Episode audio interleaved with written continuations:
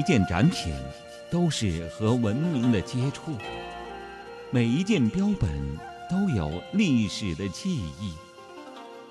聆听奇妙故事，探寻奇迹的发生。春天姐姐带你走进博物馆。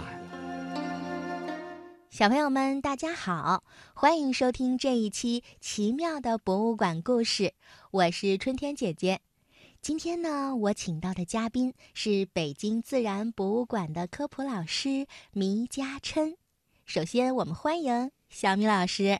春天姐姐你好，各位小朋友们大家好，我是来自北京自然博物馆的迷家琛，大家呀可以叫我小米老师。好的，那今天呀，我们请来小米老师呢，是要和小朋友们谈一谈你们最最喜欢的，并且想知道的一件事儿。有好多小朋友给春天姐姐写信，说特别喜欢恐龙。那这一期呀，我们就聊聊恐龙那点事儿。在北京自然博物馆呢，有一个展厅叫“古爬行动物展厅”，也会有很多小朋友和家长说，那就是恐龙展厅。那我就要问问小米老师了，请问，恐龙是什么呀？这个问题实际上也是很多小朋友来到博物馆之后经常问我们的一个问题。嗯，实际上，恐龙这个名字是咱们人类给它起的。嗯啊，最早我们发现的第一种恐龙是在大概。呃，一八二四年，算一下的话，距今已经快有两百年的历史了。嗯，是英国的牛津大学巴克兰命名的。它命名的第一种恐龙叫做巨龙，有的时候一些科普读物上也会翻译成巨齿龙。可是实际上，这个巨龙的化石在一八一五年的时候就发现了，但是人们呀一直不知道这个化石是属于什么动物。后来在一八一八年的时候，法国的科学家居维叶在访问牛津大学的时候。就告诉巴克兰，它这些化石可能啊像是一类蜥蜴的动物，所以呢，经过一定的研究，巴克兰呢就在1824年的时候发表了一篇文章，然后从此呢，世界上第一种被命名的恐龙就诞生了。嗯。我曾经呢看到书上介绍恐龙的时候，会提到一位英国的乡村医生，说他在某一天捡到了一个嗯骨架，但是他并不知道这是哪个动物的骨架。那他是不是也和恐龙的命名有关系呢？刚才春天姐姐说到的这个故事啊，是很多小朋友可能已经知道的。嗯，呃，因为很多书上都会提到，呃，英国的医生，这个医生名字叫做曼特尔，他呢是在一八二二年的三月。他在外出行医的时候，然后在他的妻子的帮助下，找到了一些牙齿的化石。嗯，后来这个曼特尔医生啊，对这个化石非常感兴趣，开始进行自己的研究，还把他这化石呢寄给了刚才咱们提到的居维叶。居维叶呢却认为这些化石呢是哺乳动物的牙齿。嗯，可是曼特尔医生对这个结论表示怀疑，继续研究，终于呢他发现。他发现的这些化石跟鬣蜥这类动物的牙齿很相似，而鬣蜥是什么？鬣蜥是一种今天咱们在动物园里就可以见到的爬行动物。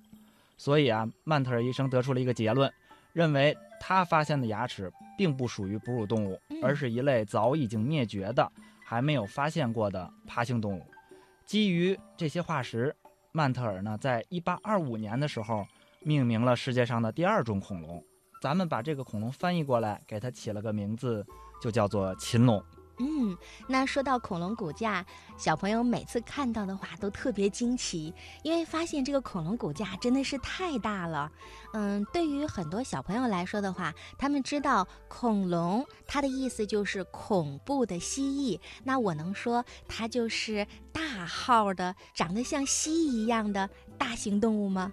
如果要是严格来说的话，我们不能够把所有这种大型的、长得像蜥蜴的动物叫做恐龙。嗯，我们在平时博物馆里有很多小朋友来到展厅之后，特别高兴。他指着任何一个大型的动物的化石就喊：“就这是恐龙。”哦，都是恐龙啊！但实际上，它有的时候它是错的，有些动物实际上并不是恐龙啊。那就是说，我们自然博物馆的古爬行动物展厅里面展出的，并不都是恐龙。对，所以我们这个展厅就叫做古爬行动物展厅，而没有给它起个名字叫做恐龙展厅。哦，那还有什么呢？给我们介绍介绍。像我们展厅里边，除了有很多恐龙的化石，嗯，很多细心的小朋友应该注意到，还有啊鱼龙啊。翼龙啊这些动物的化石。但实际上，我们说这些鱼龙跟翼龙类，它都不是恐龙，嗯，它是一些跟恐龙生活在同一时期的爬行动物。米老师能不能给我们介绍一下鱼龙长什么样？翼龙长什么样子？是不是它长得和恐龙很相近，所以我们会这样误以为呢？实际上，它长得跟其他的恐龙并不太相近。嗯你看鱼龙，它的名字里有一个“鱼”字，嗯，所以它长得特别像今天的海豚，还有生活在水中的一些海生的动物。而翼龙呢，它是飞行在天空当中的生物，嗯所以它有两个类似翅膀一样的前肢，哦，它跟恐龙长得不像。可能很多小朋友认为它们是恐龙，是因为它们名字里带“龙”字儿。对，还会有很多小朋友会说说有的恐龙是会飞的，所以他说的就是翼龙吗？对，是翼龙类的爬行动物。那就是说恐龙其实不会飞对，恐龙是不会飞的。啊、这点小朋友就知道了。那既然生活在水中的鱼龙它并不是恐龙，那什么样的生物我们才能说它是恐龙呢？如果要是说一个特别严谨的科学的定义，嗯可能咱们很多人并不太理解，而且这个定义很难背。嗯我教大家几点，嗯咱们用这几点呢来判断一下。首先，你看咱们说的恐龙，它是生活在特殊时期的。嗯，我们给这个时期起了个名字，叫做中生代时期。中生代，哦，中生代时期包括了三个时期，这三个时期的名字大家肯定特别熟悉，嗯分别是恐龙刚出现的三叠纪时期，嗯恐龙最繁盛的侏罗纪时期，嗯。还有恐龙灭绝的白垩纪时期。哦，我知道了，这三个时期也是很多人容易搞混的，经常不按顺序说。那我们准确的顺序应该是三叠纪、侏罗纪和白垩纪，对吗？对，嗯除了这个时间之外，恐龙还有一些其他的特点。嗯咱们来看一下我们展厅里的恐龙骨架，你想象一下，或者是看你自己手里有的书上啊、电视上的纪录片呀、嗯或者是动画片里的恐龙，嗯，你会发现所有的恐龙它都是直立的站着，直立站着，嗯，没错，还真是。就跟咱们人一样。嗯，而你再想想，像动物园里的鳄鱼呀、其他的蜥蜴、趴着的乌龟呀，哎，它们都是趴在地上。啊。如果换一个比较通俗易懂的说法，恐龙的这个肚皮都是离开地的，哦，对，其他动物。物的都是贴着地面的。没错，鳄鱼就是这样。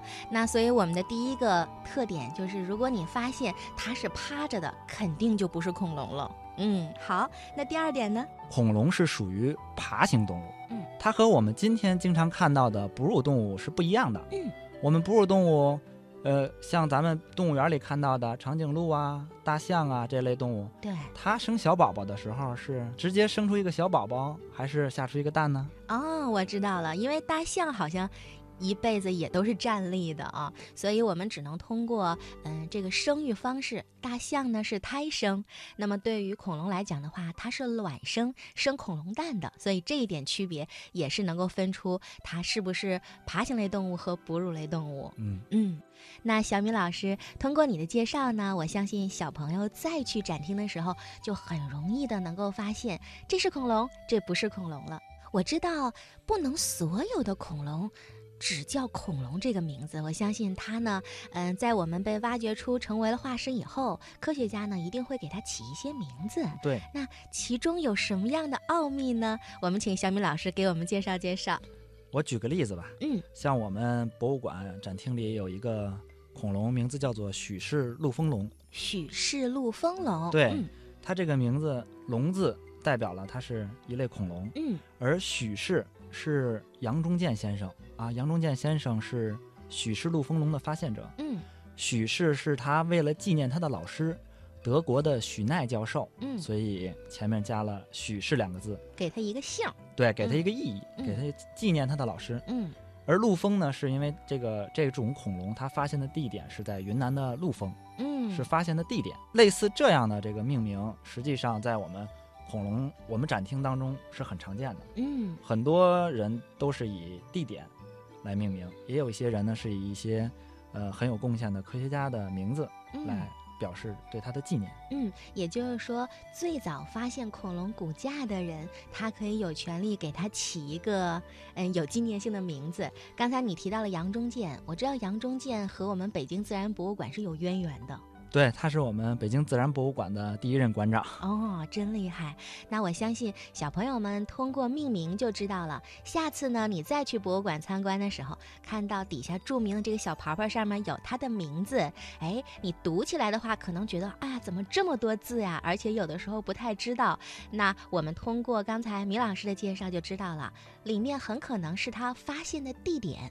还有，呃，发现他的一些专家的名字或姓氏，或者他想要纪念的一些名字和姓氏，组成了恐龙的一个，呃，有很多字的名字，是不是？对，嗯，当然，恐龙的命名呢，还会有很多好玩的故事，在以后的节目当中呢，相信也会有老师们给大家介绍。那这一期呢，我们就先聊到这儿，下一期春天姐姐会请米老师为小朋友们介绍更多好玩的事情。比如，我曾经就提出来一个疑问：我们博物馆里面展出的恐龙骨架都是真的吗？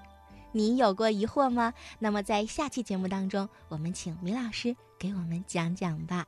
好，那这一期节目呢，我们谢谢米老师，我们就讲到这儿，下一期我们再见喽。再见，各位小朋友们。